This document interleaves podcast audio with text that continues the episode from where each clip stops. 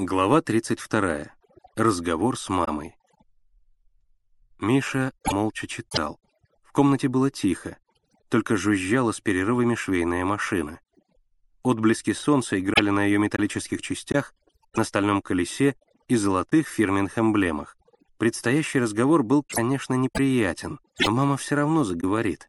Лучше уж поскорей. «Где же ты с ним познакомился?» Не оборачиваясь, спросила, наконец, мама. «На рынке. Он у меня деньги украл». Мама оставила машину и обернулась к Мише. «Какие деньги?» «Лотерейные. Я ведь тебе рассказывал. Мы с Шуркой краски покупали». «Ну и вернул он тебе деньги?» Миша усмехнулся. «Еще бы. Я его догнал. Ну, конечно, подрались». «Так и познакомились?» «Так и познакомились». Мама покачала головой. «Нечего сказать. Красивая картина. На улице дерешься с беспризорниками. Никто не видел. Да мы и не дрались. Я его так прижал немного. Да. Мама снова покачала головой. А зачем ты его сюда привел? Чтобы он и здесь что-нибудь украл? Он не украдет. Почему ты так думаешь? Так думаю. Снова молчание, равномерный стук машины. «Ты недовольна?» — сказал Миша. Вместо ответа она спросила. Что все-таки побудило тебя привести его сюда? Так, жалко стало. Почему жалко? Миша пожал плечами. Так просто. Я ему рукава оторвал. Надо их пришить. Да, конечно. Она снова завертела машину. Белое полотнище ползло на пол и волнами ложилось возле ножек стула. «Ты недовольна тем, что я привел его?» — снова спросил Миша. «Я этого не говорю, но все же малоприятное знакомство.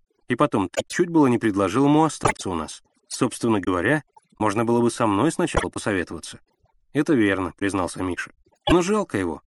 Он ведь опять на улицу пойдет. Конечно, жалко, согласилась мама. Теперь многие берут на воспитание этих ребят, но ты сам знаешь, я не имею этой возможности. Вот увидишь, скоро беспризорность ликвидируют, горячо сказал Миша. Знаешь, сколько детдомов организовали? Я знаю, но все же перевоспитать этих детей очень трудно. Они испорчены улицей.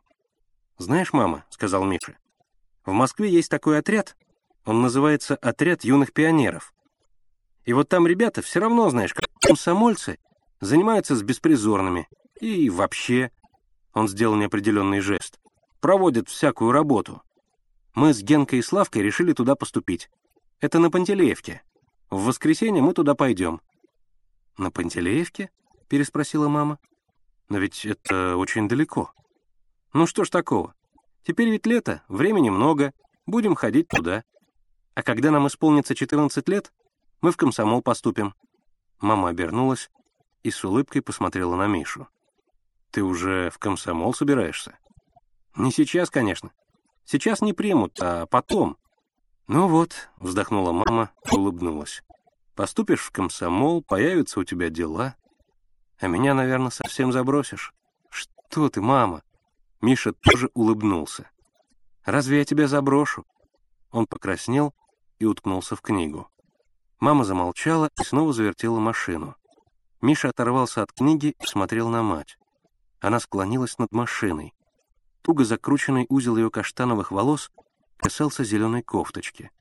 Кофточка была волнистая, блестящая, аккуратно выглаженная, с гладким воротником. Миша встал, тихонько подошел к матери, обнял ее за плечи, прижался щекой к ее волосам. «Ну что?» — спросила мама, опустив руки с шитьем на колени. «Знаешь, мам, что мне кажется?» «Что?» «Только ты честно ответишь? Да или нет?» «Хорошо, отвечу. Мне кажется, что ты совсем на меня не сердишься за этого беспризорника. Правда? Ну скажи, правда?» Мама тихонько засмеялась и качнула головой, пытаясь высвободиться из объятий Миши. «Нет, скажи, мам!» — весело крикнул Миша. «Скажи! И знаешь, что мне еще кажется? Знаешь? Ну что? Мне кажется, что на моем месте ты поступила бы так же, а? Ну скажи, да?» «Да, да», она разжала его руки и поправила прическу. Но все же не води сюда слишком много беспризорных.